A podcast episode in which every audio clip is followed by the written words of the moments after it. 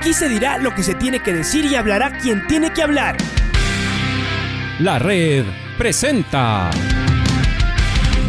la charla del día a llevar una trayectoria que todo el mundo conoce, Carlos el Demoledor. Que la comunidad sepa de lo grande que fue Luis Chocho San Martín. Este año nuevamente jugar Copa Libertadores nos ilusiona mucho. La red.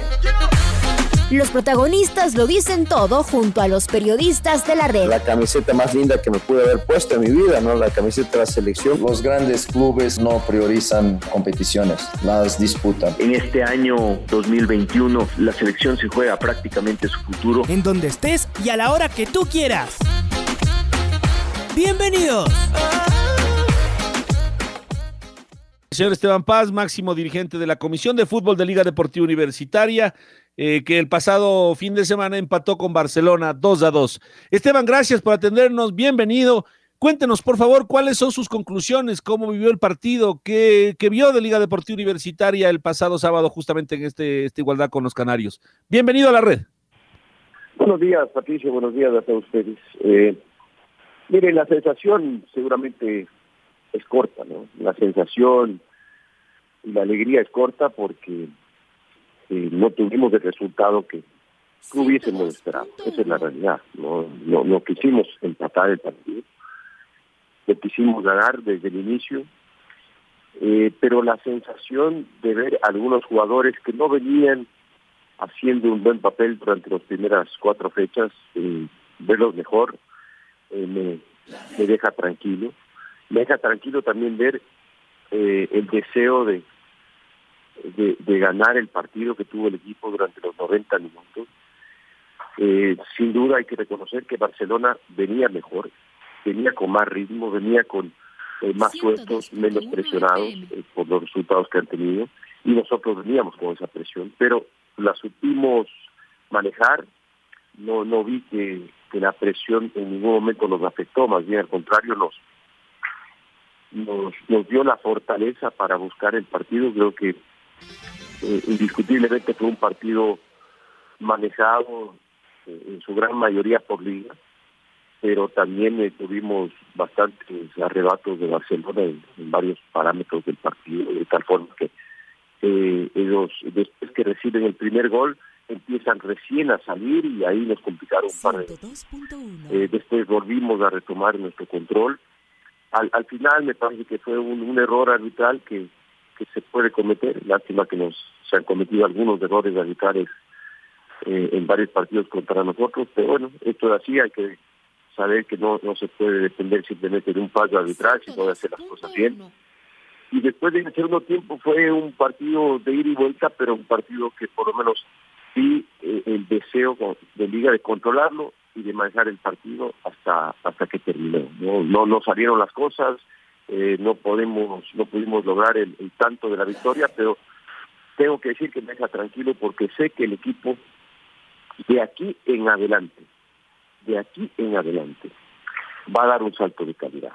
Y a qué me refiero esto le di al equipo ya más consolidado le di al equipo fortalecido jugadores que volvieron a, entrar en ritmo y después con la recuperación eh, de Adolfo Muñoz con ya la inclusión de, de Luis Amarilla, que ya está, no en óptimas condiciones, pero ya está mejor y seguramente será poco a poco tomado en cuenta para que él agarre el ritmo de partidos. Y viendo a un Capro que cada vez va a ser más influyente, me deja absolutamente tranquilo que el equipo va a elevar sus, sus condiciones. Ahora, Esteban, eh, ¿cuánto se perdió este el, sábado? No, se perdió el partido, pero se perdieron dos puntos. Barcelona se queda cuatro. El torneo es corto, son 15 fechas, se han jugado ya 5. Eh, ¿Cree usted que, que, estos dos puntos fueron realmente muy dolorosos desde ese punto de vista? Estos dos puntos que no se ganaron, obviamente, ¿no? Ante un Barcelona que es puntero, que luce sólido. ver dónde se va a caer Barcelona, dónde puede Liga recuperar esos puntos en las siguientes, en las siguientes fechas, es todo un galimatías, Esteban. ¿Cómo lo ve desde ese punto de vista? Bueno, me parece que todavía el campeonato recién se está acomodando. Vemos todavía resultados irregulares. Vimos lo de ayer, de octubre, MLX, y seguramente iremos viendo partidos de esa misma índole durante los próximos partidos, ¿no? Pero nada está dicho. Para mí faltan 10 fechas y como vuelvo repito, me parece que Liga va a empezar a sostener mejores resultados porque veo que el equipo ya está con un mejor ritmo, está en una mejor condición futbolística. Eh, con la inclusión de más jugadores, eh, de los jugadores que he hablado, seguramente tendremos un mejor nivel todavía. Eh, este partido no me duele tanto el resultado porque lo pudimos tener, pero me parece que, fue un resultado que no se va fuera de lo que sucedió en el partido. Lo que sí me dejó preocupado y sí me deja molesto y son los puntos que hoy puedo decir que extraño que, que no se los puede recuperar, son los partidos, los, los puntos dejados contra Olmedo, los puntos dejados contra Deportivo Cuenca, que esos son los puntos, cuatro puntos que debimos haberlos cosechado y ganado. Ahora, a continuación viene una para del campeonato. Eh, ¿Qué también le puede venir esto a Liga Esteban? Pensando en que tiene que reintegrarse después. Ya próximamente se va a jugar la Copa Libertadores, es decir, comienza ya la doble competencia para Liga Deportiva Universitaria. ¿Esta para, eh, es para bien o para mal? ¿Cómo lo, lo lee? Yo creo que es una para que nos frena un poquito en, en el ritmo que estamos ya adquiriendo, pero también a su vez nos permite ya acondicionar mejor al equipo, prepararlo mejor justamente de cara a lo que se viene, que es la Copa Libertadores a fines de, abril, y ahí creo que no hay vuelta atrás, ahí el equipo ya tiene que estar sometido a una presión de partidos constante y permanente, donde eh, no podemos frenar, no podemos parar, eh, y donde no podemos ceder más. ahora sí ya no podemos ceder más puntos, tendremos que sacrificar en los dos frentes al máximo de nuestra capacidad para poder eh, buscar la posibilidad de de pelear con Barcelona a la primera posición. Hola Esteban, ¿cómo le va? Luis Quiroz eh, le saluda. Bueno, ¿y usted habló con estos jugadores que, que, que, han estado mal, que no reaccionaban, que tal vez les golpeó más fuerte que a otros lo que pasó el año anterior, lo que pasó el 2019, y que tenían que reaccionar, tenían que despertar, Esteban, porque vaya que se estaban quedando, ¿no? Incluso ellos demostrando y sabiendo la capacidad que ellos tienen, Esteban, porque tal vez si uno no conocería hasta dónde ellos pueden llegar, no diría nada. Sabríamos las limitaciones, pero sabemos que pueden dar más. Me parece que ahí la dirigencia, como usted dice, tenía que hablar y recordarles en qué equipo están, Esteban. Mire, Luis, ¿cómo está? Es importante poder conversar con los jugadores, ¿no? No recriminar, no, no, no entrar en conflictos ni en críticas que no conducen a ningún lado. Creo que quien debe tener la mayor relación en cuanto a al concepto de, del nivel de cada uno es el técnico. El técnico, sus asesores, su cuerpo técnico, son quienes permanentemente deben estar en contacto con los jugadores y conversando, dialogando y analizando cada una de las jugadas, qué se hizo bien, qué se hizo mal. Eso es eso ya es un trabajo eh, de, de, detalle. 102.1 Seguramente los jugadores que saben que están por debajo de su nivel están absolutamente conscientes. Es decir, hay pocos jugadores que no están conscientes cuando no están pasando por un buen momento. Y los jugadores que, que no quieren ver su realidad terminan perdiendo el puesto. Esa es, la, esa es la verdad. Los que no reconocen o los que no cambian su forma de juego para volver a tener un ritmo adecuado, terminan perdiendo el puesto. Entonces, eh, sí es una labor en conjunto, pero no es una labor en la cual yo me someto a criticar y estar en permanente discusión con los jugadores porque eh, ese es un rol un poco más complicado, es un rol que, que sí puedo conversarlo y sí lo hago, pero prefiero en su momento dado, cuando prefiero cuando se se dé una circunstancia para aquello, ¿no? No en la forma permanente como se aspiraría que un dirigente tiene que estar metido en el camerino dialogando con los jugadores y criticando, ¿no? Yo entiendo y el espacio y la madurez que tienen los dirigentes de Liga Esteban, pero a veces, hablando desde afuera, yo sé que no se meten en el trabajo de Repeto y eso está bien. El encargado del equipo es, Repeto y él tendrá que responderles a ustedes. Pero a veces no siente como que Repeto demora en los cambios, como que los cambios tiene que hacerlos más rápido. Si sí, el entrenador es eso, pero ¿no le queda la sensación eso a usted, Esteban? Mire, a veces me sale lo hincha, no lo, no lo puedo esconder. Y a veces yo mismo viendo los partidos me, me reniego por qué no hizo esto, por qué sí hizo esto, por qué anticipó, por qué no anticipó. Pero después, en la tranquilidad ya después del análisis, converso con Pablo y discutimos abiertamente en algunas cosas eh, llega a reconocer ciertos factores y en la mayoría yo llego a reconocer y a entender los factores, a entender, sobre todo entender los factores por los cuales le lleva a una persona o a Pablo a tomar ciertas decisiones.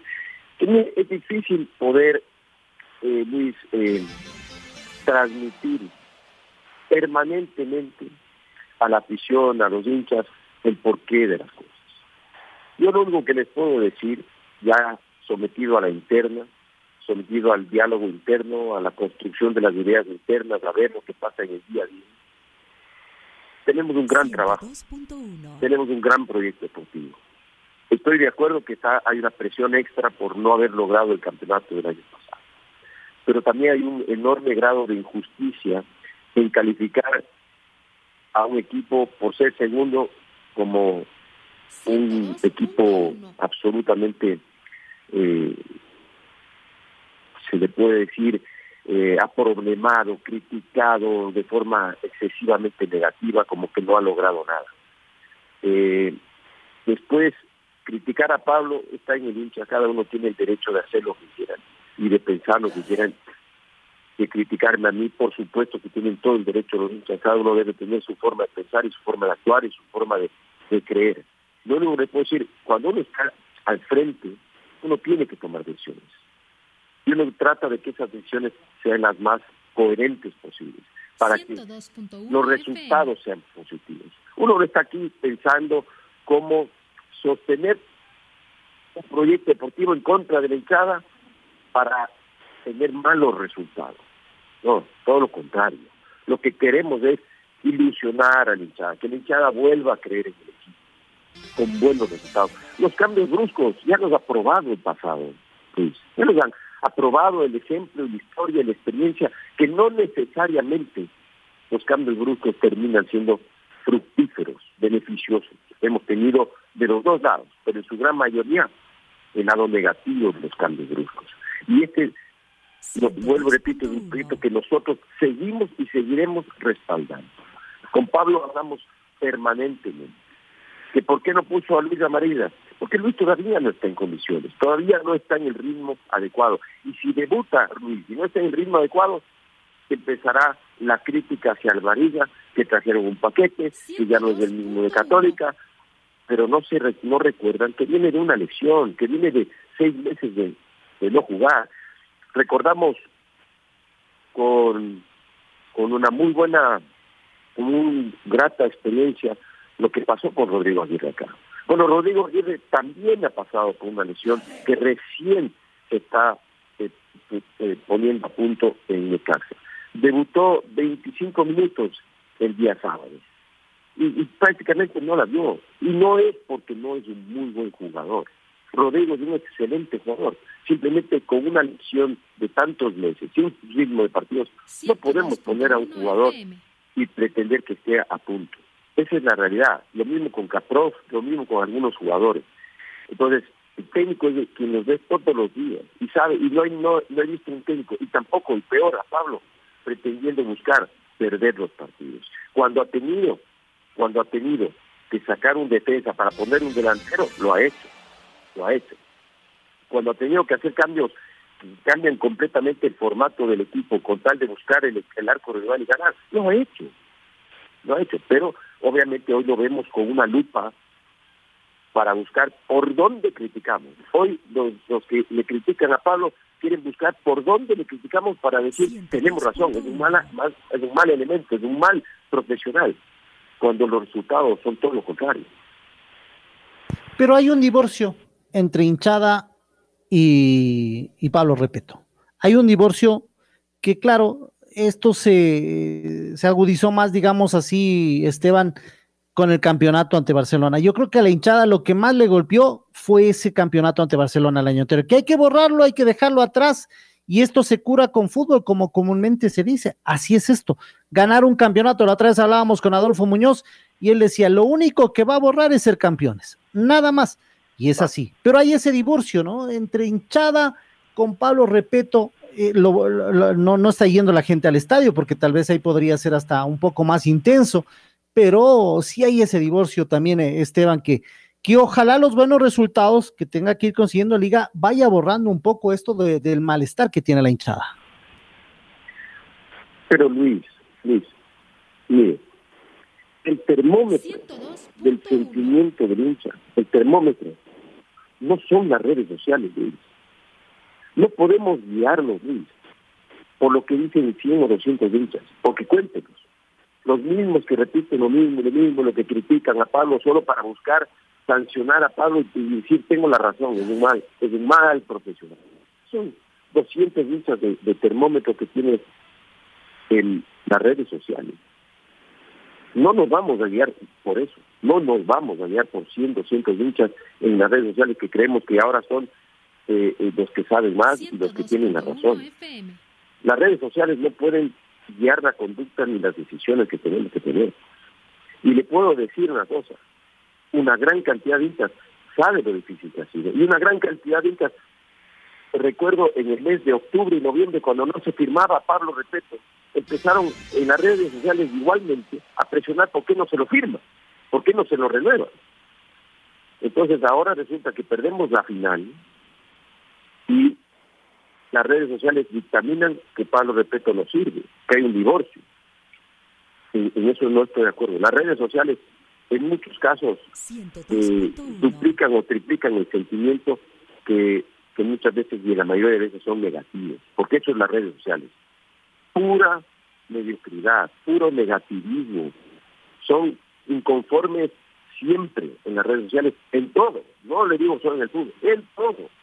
Las redes sociales solo se practica para la gente que escudada en un teclado empieza a despotricar por todo y, se acomodan con la negatividad. No nos alimentemos de esa negatividad, por favor, Luis. Pensemos en positivo, pensemos en, en un análisis serio, Luis. Analice los resultados de Liga los últimos tres años y dígame si han sido malos, si han sido mediocres, si han sido paupérrimos como para no proteger este proyecto deportivo. La verdad no, antes de que entre el pato, los resultados de Pablo Repeto, bueno, yo, yo considero lo mismo, a mí me parece que Pablo Repeto, amén de que yo pueda compartir su forma o no de jugar, Esteban, los resultados son buenos si lo comparan. Y, y, y, y podemos ver las estadísticas y, es así, Esteban. el problema es que hay algo, claro, que hay, hay un malestar y reitero, no fue lo mismo perder esa final ante el Delfín que perder ante Barcelona. Y conocemos incluso a todos los hinchas les dolió y a usted también le debe haber dolido. Claro que ahora lo piensa como dirigente y eso está bien porque usted es dirigente, ya no hincha. Pero perder ante Barcelona en su casa es lo que más dolió. Y yo creo que el primero dolido es usted y Pablo Repeto y los dirigentes de liga. Los primeros dolidos son eso, Esteban, estoy claro en eso, pero e, esas malas energías, sí, de los hinchas que piden la salida de Pablo Repeto, ojo que yo no comparto eso. El proyecto tiene que seguir y ustedes en ese sentido lo, están manteniendo y así tiene que ser. Pero sí, la hinchada no, no manda buenas vibras al equipo. Algunos incluso piden que pierda para poderle seguir criticando a Repeto, Esteban. Eso no es un hincha. Un hincha que pide que Liga pierda para sostener su tesis de que tiene razón y que tiene que salir Pablo Repeto, no es un hincha. Luis, por favor, ese es un acomplejado. No podemos guiarnos y tomar decisiones por gente acomplejada. Tenemos que guiarnos por la gente que quiere a Liga bien, no por acomplejados, que lamentablemente hay muchos. ¿Y sabe lo que pasa? Ese acomplejado no tiene una cuenta, tiene cinco. Tiene cinco, porque ninguna pone eh, Esteban Paz. Yo soy acomplejado y quiero que Liga pierda para yo sostener mi tesis de que tiene que Pablo Respeto, que dice Esteban Paz. No, no, no. Pongo fuera respeto, ese es ese es mi nombre, ese es mi hashtag fuera respeto. Eh, mi nombre y, mi foto es cualquier cosa menos yo, no tienen cara, son acomplejados. Y un acomplejado, nosotros no vamos a guiarnos y tomar decisiones por esa clase de personas. Entiendo que hay gente dolida, como todo, pero eso ya pasó. Como ya pasó el Mundial de Clubes, como ya pasó la Copa Libertadores del 2008, como ya pasó el descenso y como pasaron varios años de gloria y de, y de derrotas que hemos tenido hay que ver para adelante, porque si nos quedamos con el pasado, estamos fregados. porque no podemos vivir solo el pasado, tengo que vivir cosechando y produciendo para el futuro. Hay que sembrar en divisiones formativas, hay que realmente trabajar en sostener un proyecto deportivo como el que tenemos con un alto grado de déficit, con todas las circunstancias que está pasando, para no caer en, una, en un pozo económico. Entonces, hay varios problemas, muchos más importantes que simplemente estar pensando en cómo destruir este proyecto deportivo. Y Pablo, repito, ¿cómo lo toma Esteban? Eh, todo esto que está, de lo que estamos hablando, seguramente ustedes lo conversan también. En algún momento él no ha querido dar un paso al costado, en algún momento no se ha sentido incómodo, eh, aunque mm, la verdad es que cuando lo escuchamos a Pablo Repeto, él siente parecido a usted, que, que, la gente lo quiere mucho, que en la calle lo, lo saludan con, con, afecto, con cariño. Entonces, tal vez no es un problema identificado, a lo mejor nosotros estamos, eh, ustedes, nosotros tenemos una realidad distinta, una percepción de la realidad distinta. Pero, ¿qué dice Pablo al respecto? Justo ayer hablaba con Pablo. ¿Y sabes lo que me contaba Pablo? Feliz me contaba, se encontraba con hinchas que le agradecían, porque, ¿sabes desde cuándo Liga no pierde ni en Quito ni en Guayaquil con, con Barcelona, con el Son no sé cuántos años, tres años, porque Liga no pierde un solo partido invicto. Le decían, gracias por mantener el invicto de los últimos 25 años con Barcelona. Creo que el último, el último año que se perdió con Barcelona fue antes de que entremos como comisión, 96 o 95. Entonces, hay gente que todo lo contrario manifiesta ese sentimiento. A mí mismo, cuando vengo en la calle, veo puro respeto, puro cariño, pura, consideración, y eso es lo que uno trabaja y uno se esfuerza. Simplemente por tener respeto y consideración. No, nadie pide que me alaben y que me y que no me critiquen, como algunos hinchas creen, ah, no, que no, no, quieren que me critiquen, están totalmente equivocados. Las críticas son siempre bien decididas, pero por supuesto, las, críticas son algo de construcción, algo de base, algo de sustento, algo de inteligencia.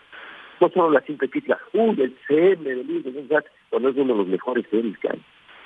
Pero también con escasos recursos económicos, no es fácil tener a una persona que hace multitrabajos, ¿no? Pero se trabaja y realmente se trata de pensar en un proceso, en, una construcción de ideas constante y permanente, tomando siempre en consideración, siempre en consideración cuando llega una crítica constructiva. Mire, muchos hinchas, muchos hinchas, te puedo decir, Patricia, han llegado, han golpeado la puerta, quiero ayudar, quiero proponer esto, yo sé cómo hacer esto. Perfecto, vengan, a varias personas, pero les, puedo decir, más de 10 han venido a lo, largo de los últimos dos, tres años. Yo quiero encargarme de esto. Y cuando se dan cuenta de la realidad, ahí se dan cuenta y se topan con la verdadera realidad, se dan cuenta que no es fácil. Es fácil pensarlo, pero ponerlo en práctica es todo lo contrario. Muy complicado. Ahí se dan cuenta que no es tan sencillo como meterse en el FIFA eh, y empezar a jugar el fútbol. Mucho más complicado que un, que un Nintendo, que un, que un juego. ¿Y usted está conforme, Esteban? Y si la respuesta fuese negativa, ¿qué hacer para mejorar? ¿Qué hacer para estar más, más eh, acorde con lo que Liga quiere, con lo que ustedes mismos se proponen, como lo que el mismo profesor Repeto y los jugadores seguramente quieren? acá lo que está claro es que los que más pierden y los que, así como son también los que más ganan, son quienes están dentro del, del plantel, ¿no? Ganan prestigio, ganan dinero, ganan fama, pueden ser contratados en otros lados, convocados a la selección cuando les va bien, cuando les va mal, todo lo contrario. Eh, ¿Está conforme Esteban con lo que está pasando, con, el momento actual, ya ni siquiera pensando en, la, en el 2020, que como usted bien dice, ya es caso juzgado, no hay nada que hacer, uno puede estar enojadísimo o, no y ya eso ya pasó. Pero hoy, en este momento, ¿está conforme con lo que hace, con lo que tiene Liga? Mire, nunca estaré conforme. Nunca estaré conforme. Siempre estoy pensando cómo poder aportar más, cómo hacer más y me topo con la cruda realidad, con la cruda realidad de que, claro, la deficiencia que tenemos tan grande de recursos no me permite hacer más, me tiene atado de brazos. Pero siempre estamos buscando, imaginándonos cómo hacer más, qué hacer por el equipo, por la infraestructura del equipo. ¿no? Eh, tampoco puedo criticar el 100% de lo que tenemos y lo que hacemos, porque hay muchas cosas tremendamente positivas. La infraestructura que hemos logrado tener es sensacional, de las mejores que hemos tenido eh, a lo largo de, de, la historia de Liga eh, y hemos visto inclusive cuando equipos de otros países vienen, se quedan maravillados con lo que tenemos. ¿no? Y es muy muy acorde a las circunstancias y a las necesidades que tenemos, pero queremos más. Siempre estamos conjuntamente con, con Isaac Álvarez pensando en cómo darle de mejores condiciones al equipo.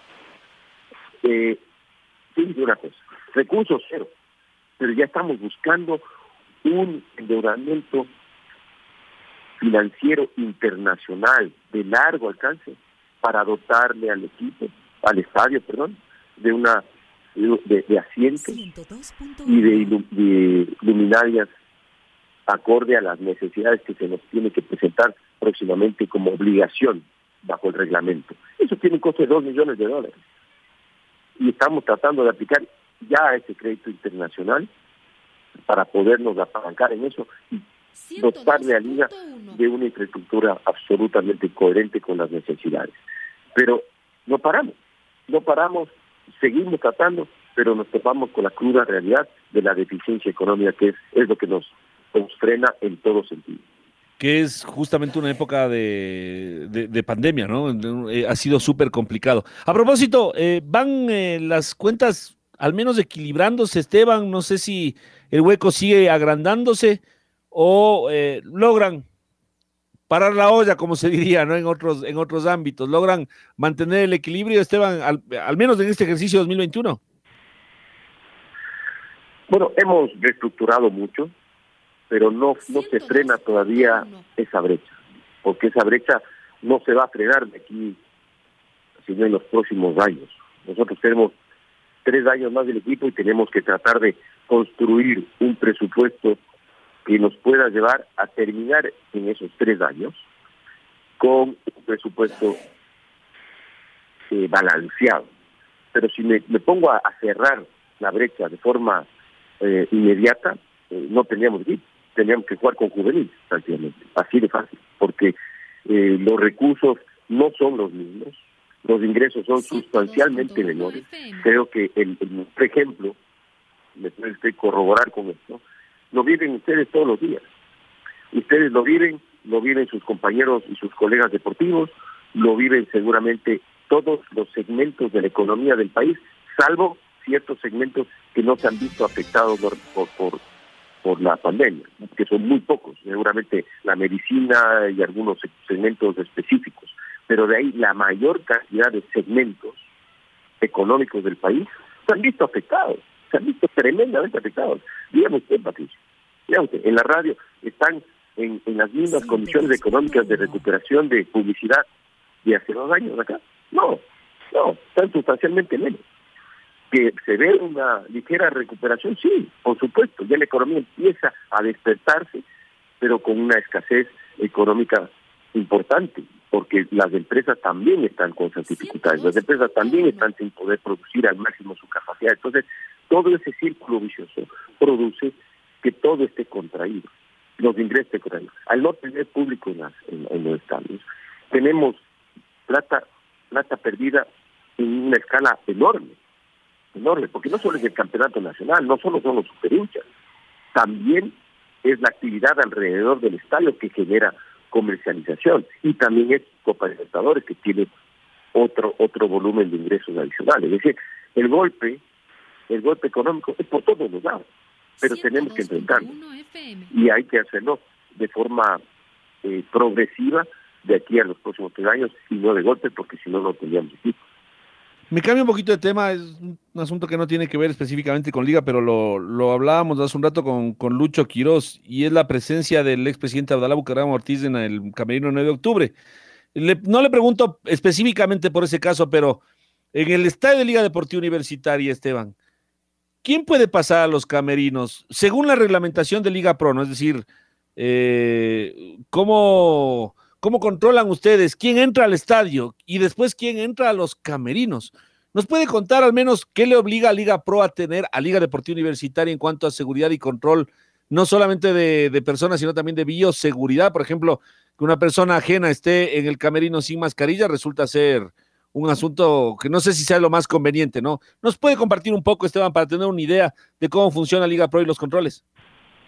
Mire, de todo el operativo, soy el menos indicado de poder eh, dar, dar formatos aplicados a, los controles, porque no, yo no voy a los camerinos y, tampoco voy a, a otros estadios como para saber cómo están actuando otros equipos. Lo único que le puedo decir es que en Liga se aplican a rajatabla todos los parámetros definidos por Liga Pro, Federación, eh, COE Nacional, para tener un control estricto de la bioseguridad. Acá no puede entrar cualquier persona, tiene que ser dirigente acreditado, periodistas acreditados, tienen que ser las personas eh, eh, específicamente que dictaminen reglamento que pueden estar en, en, la zona en la, en la zona mixta que se llama. Pero si en otros estadios hay desorden desconozco lo que pasa en otros estadios. Ojalá Liga Pro en eso sí sea implacable en cuanto a ese control y a esa exigencia y, que haya sanciones cuando no se las aplique porque eh, creo que todos tenemos que regirnos en base a un reglamento no vuelvo y repito acá la orden que tenemos todos y que la, la cumplimos a rajatabla es el reglamento se lo aplica sin sin contemplación, sin cambios. No no somos no no, no somos eh, digamos no buscamos la forma de cambiar el reglamento para beneficiarnos jamás. Aquí se aplica el reglamento exactamente como dictamina eh, el espacio de la zona mixta y, entrará quien tenga que entrar. No entra nadie más.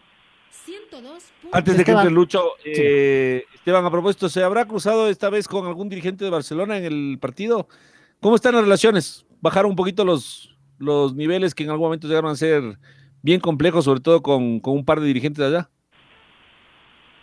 No, no tengo ninguna relación, no me interesa tenerla y la verdad no, no tuve ningún contacto con ninguno de ellos. Esteban, eh, para terminar de mi parte también, y creo que ya la entrevista por y gracias por su tiempo, ¿qué pasó con el tema Jefferson Intriago, cierto? Este es tema largo, ¿no? Todavía, eh, ¿cómo avanza este tema? Eh, ¿Tenemos que esperar todavía una resolución a largo tiempo o cómo avanza nada más, Esteban? Avanza lentamente, muy lentamente.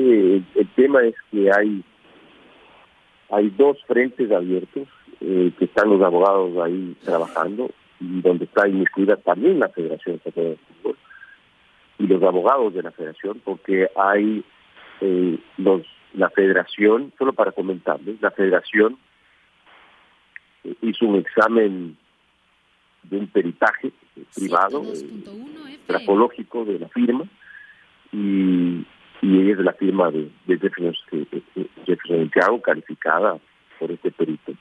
Nosotros hicimos exactamente lo mismo, eh, es más, nosotros vimos con un perito de la Fiscalía y eh, es un perito, un perito calificado y es la firma de Jeffrey Santiago. Nosotros vimos, ¿y por qué nosotros sabíamos que era la firma de Jeffrey Santiago? Porque nosotros vimos firmar, así de fácil, ¿no? El contrato. Eh, pero Jefferson Santiago, a su vez, consiguió, o sus abogados consiguieron un perito que dice que no es la firma. Y ese es ahí donde está esa disputa con la federación y la federación, eh, entiendo, también tiene una disputa ahí porque Jefferson Santiago dice que no ha firmado nada. Entonces, primero tiene que resolverse, según la FIFA, esta situación local para después dar paso ya a una cita, a una demanda internacional, ¿no? Ya han sido ya han sido demandados eh, los clubes involucrados, eh, pero esto esto tiene obviamente varias secuelas y varias aristas. Por eso no se avanza con la celeridad que todos quisiéramos que, que avance. ¿no? La red presentó la charla del día. Un espacio donde las anécdotas de actualidad deportiva se revelan junto a grandes personajes del deporte. Quédate conectado con nosotros en las redes de la red. Síguenos como arroba la red Ecuador y no te pierdas los detalles del deporte minuto a minuto. Escúchanos en vivo en TuneIn y en los 102.1 FM en Quito. ¡Te esperamos! La red.